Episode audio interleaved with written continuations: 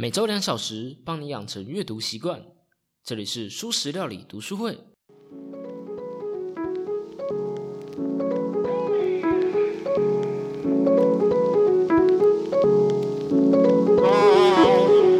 Hello，大家好，我是主持小 P。这周啊，我去下了广告，在敏迪选读的 Podcast 节目。妈，我上新闻啦！我相信现在应该有不少是从敏迪来的听众吧。先跟大家说声 Hello。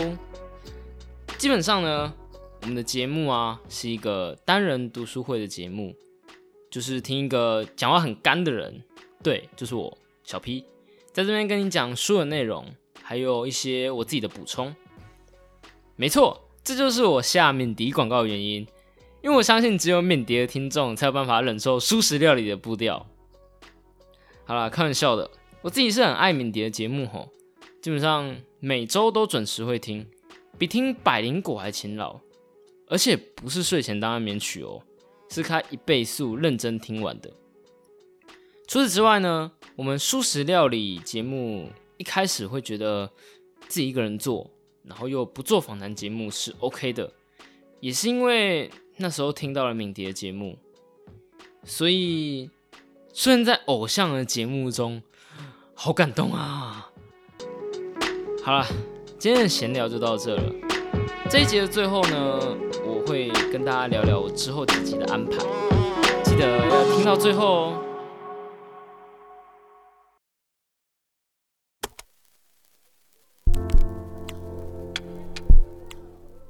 这周要导读的内容呢，是第六章：社交活动，选择煞风景还是精疲力竭？我该不该去参加那个聚会呢？会不会一出场就把气氛给搞砸了？如果参加之后我临时有事呢？我没办法改期啊！啊，我节目的逐字稿已经快写不完了，要拖更了。要不要参加活动？对内向者来说是一个大问题，尤其是那些人数有限制或是报名直到今天的活动，要不就是犹豫太久，所以没参加到。要不就是参加了之后，一直担心是不是不该参加，一直担心，一直担心到活动当天。有时候会发生参加了之后，突然活动取消了，这通常会是个坏消息啊。但偶尔也让我可以稍微松口气。闹哄哄的聚餐、派对，甚至是演唱会，对我来说都有点恐怖。好多人啊，好多声音。即便我不用，但我还是会觉得自己没有办法顾及那么多人，而让我只想在这样的活动中消失，不太想引人注目。我还记得之前参加活动的时候，躲在人群之外的时光，或是大学宿营、萤火晚会的时候，因为不能离开太远，所以一直跑去厕所的经历，甚至是聚餐的时候，故意坐在长桌的最角落，专注于食物而避开对谈。对你来说，参加这样的社交活动是种压力吗？但很显然的，如果完全不参加活动，很容易就会被孤立的吧。就算是仔仔，也会揪团去跑 CWT 或是 FF 啊。不知道那是什么的人的话，简单来说，就是一个会让动漫宅疯狂大撒币的活动。Anyway，这一周呢，就是希望让你在未来参加社交活动时，可以感受到社交活动的有趣之处。但又不会耗光精力，让自己精疲力竭。一则讯息传来，你的朋友问你要不要参加周末的野餐聚会。一个选择出现了，平行时空即将产生，世界线开始偏移了。To be or not to be, that is the question。我发觉内向的人会有两种倾向：完全不参加任何活动，虽然这感觉很不健康，也感觉会错过很多社交的美好。但说真的了，现在的网络基本上让你在完全不出门的情况下，也可以满足社交、交朋友的需求。所以我觉得其实也没关系啦。我相信当条件合适时，这样的人会自然的外请，不管是想见网友或是参加展览。毕竟我也长一段时间只想宅在家，完全不想接触人。但是另外一种倾向就比较累了。没错，就是全部都参加。这样做的原因通常是不敢拒绝人，很怕被群体孤立，很担心被边缘。不参加是不是不够朋友呢？但是你不需要参加所有活动的。我觉得首先自己要有个概念，那就是你是值得的，并不用靠着一次又一次的去违背自己的想法，来让自己看起来够朋友。反而是 如果对方没有听到你的需求，连拒绝一次都承受不了的话，那我觉得或许你们并不是那么的合拍。平常就顾虑太多的内向人，有时候需要任性一点。那该如何适当的拒绝呢？如果是好朋友的话，也许一句“你现在很累了”，对方就能理解了。不过，我想大部分的困扰都是那一些来自不那么熟的朋友，或是上司、同事。甚至亲切的邀约吧，没办法直接的拒绝，而且之后又必定得见面，这个时候就得学会得体的说不。我觉得最简单的方法就是，抱歉，虽然我很想参加，但我那天有事，也不用特别说是什么事，甚至其实是个小谎也没关系。我个人觉得这是一种善意的谎言，一种对自己的善意。再高级一点的话，就是当天稍微的出席。不好意思，我只能待一下，就得去其他地方了。但是我不想错过跟你见面的机会。学会说不，可以让你在下一次的聚会有更多的精力，不让自己被完全的耗尽。我们不求每一次的聚会都有我们的出现，但希望我们在的那几次都一定是最棒的聚会，最棒的经历。好，那么现在距离上一次的聚会也一阵子了嘛，在家也闲到发慌了，所以你决定回讯息跟朋友说我会参加的。于是事情就来到了下一个阶段，参加之前的焦虑，担心当天的活动会出什么错，自己会不会搞砸什么。书中有一句话我还蛮喜欢的，担忧是在问题到来之前的利息。不断在脑中模拟当天的情况，发生什么事情的话，应该怎么办？听起来很像是在找应对方案呐，避免紧急事件嘛。但其实更多只是在杞人忧天。这些微小的事情是模拟不完的。作者提供了几个方法来帮助你缓解一下担忧。你可以和你的伴侣或是朋友谈谈，没有的话，也许你可以自己跟自己谈。然后暗示自己，我会玩得开心，我可以应对，而且我可以调整好自己的精力。而我自己的方法是这样的：想想，如果不是你发生那一些意外，你会怎么办？如果是别人不小心据点的话题，你会因此讨厌他，不再跟他说话吗？如果不会的话，那就不用担心自己不小心犯错会伤害这段关系啦。难道你们之间的关系如此脆弱吗？如果他会因为这么小的事情而远离你的话，那我想迟早你们都会因为其他小事而疏远的。这是我的方法，允许自己犯错，允许自己去发生那些尴尬的事情。当然，允许不代表你一定会这么做，或者是你要故意这么做，而是就算不小心尴尬了也没关系。好，一边焦虑一边兴奋，就像是国小参加远足前一晚一样。但是时间不会因为你的担忧而停止运转。滴滴答答的时间来到了野餐当天，你起了个大早，准备了好几份的三明治。现在下一个课题，抵达。没错，抵达也是一个课题啊。作者做法像是参加派对会遇到的情况哦，提醒自己觉得不安是正常的，允许自己先观察一下情况，不用急着加入他人，询问主人需不需要帮忙，还有找可以休息的地方。这些是作者他的一些做法的总结，而我自己呢，则有另外一套的想法。我自己比较少参加陌生人的派对。我所以我的这套做法可能比较适合用在朋友聚会或者是他人举办的小型的活动上。我的做法呢，就是提前到那个地方。如果时间可以的话，提前三十分钟以上到。第一，这可以给你很充裕的时间观察环境，而且也不用因为时间问题而忙得焦头烂额。第二，主动问朋友或是主办人需不需要帮忙，这可以让你在人还没有那么多的时候，先跟主人熟悉起来。即使之后人多了，有点难融入了，至少你还有主人那群主办方可以聊天。再来第三点，迟到总是不好的，从容的态度可以提升你的印象。想象你看到野餐的草皮上，一个人悠闲的坐在那看书，这样的感觉就是找到的人能给人的第一印象。接着，野餐进入了白热化。各方人马你来我往的聊天，这时候又该怎么办呢？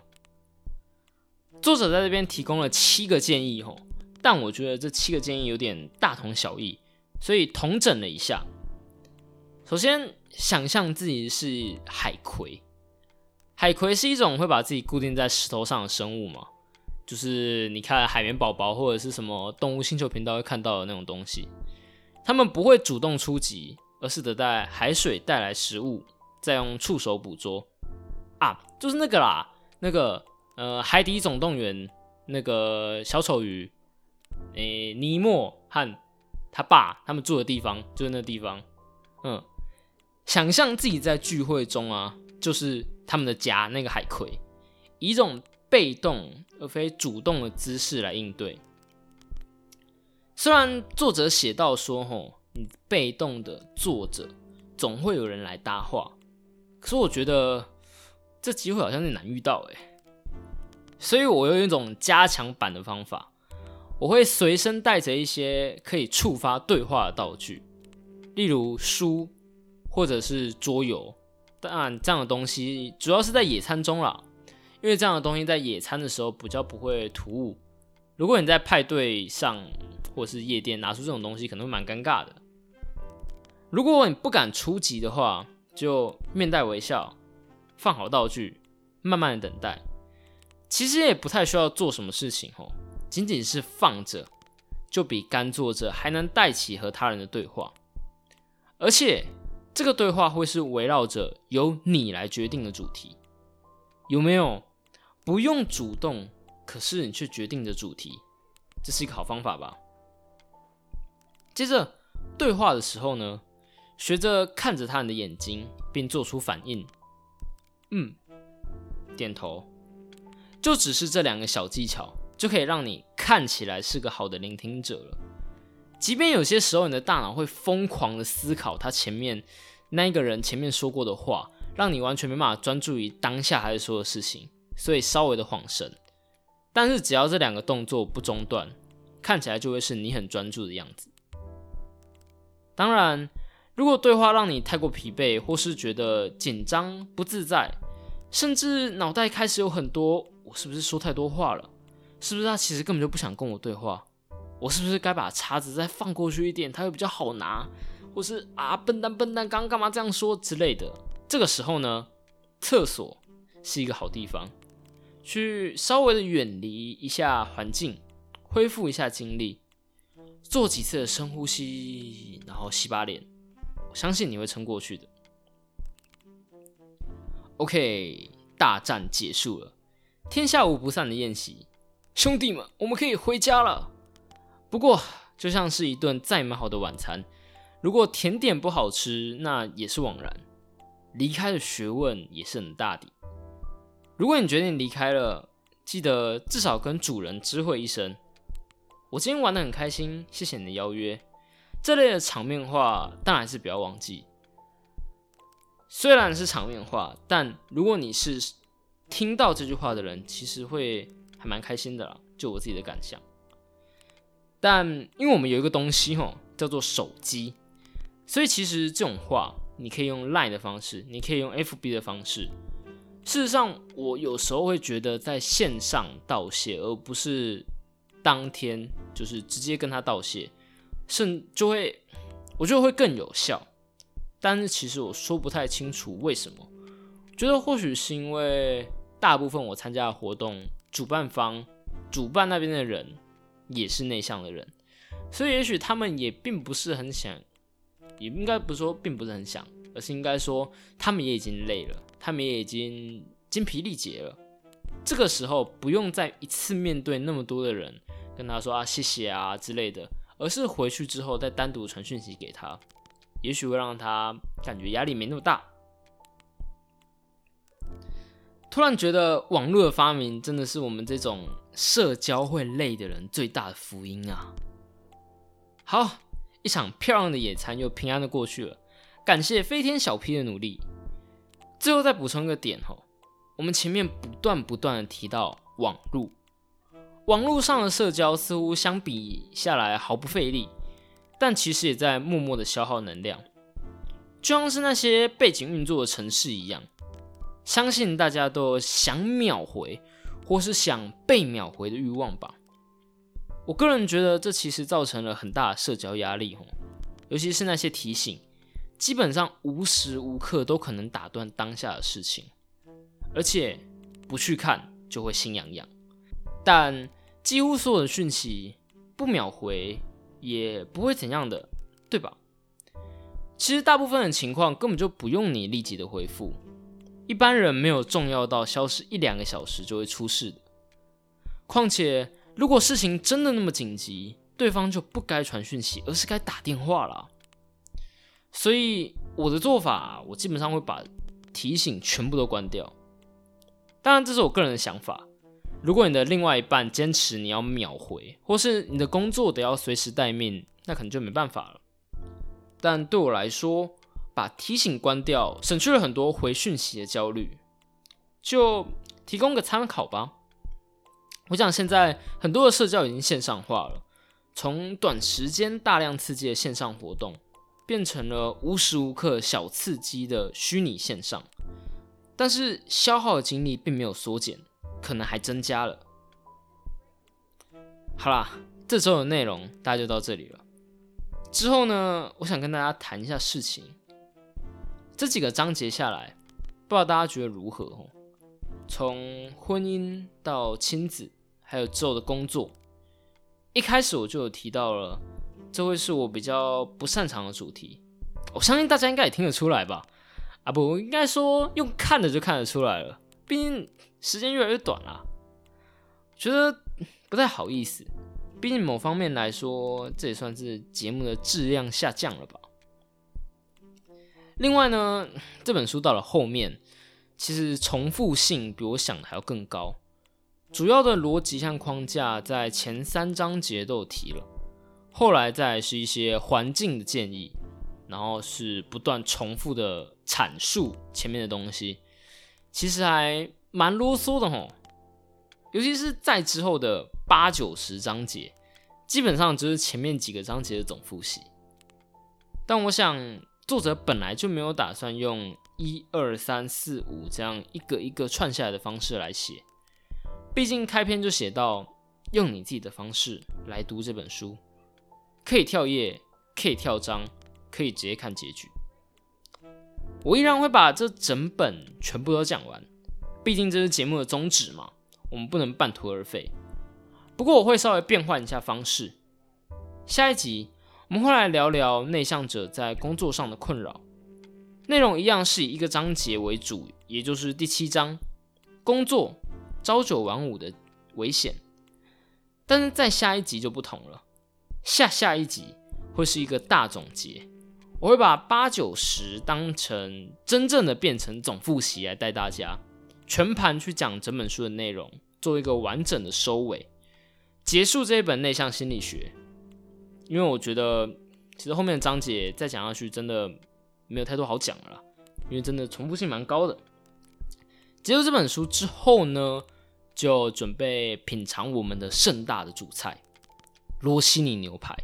行为，我们将会踏上征服行为这本高山的路。其实讲这种像行为这种硬书，才是我真正想做的。虽然势必会是一场艰苦的战役啊，一定会有人在中途战死，但是我会带着大家这样一步一步慢慢的把这本书给吃下来的。我们素食料理不是快，而是慢。曾经我们是脚踏车，但是到了最后，我们会顶成一台战车。好，我们下集再见啦，拜拜。这里是素食料理读书会。如果喜欢我们的节目的话，希望你可以帮我做一件事情，就是到 IG 搜寻素食料理，并追踪我们的 IG 专业。你可以在那里和我们一起讨论书的内容，而且也可以帮我们冲追踪的人数。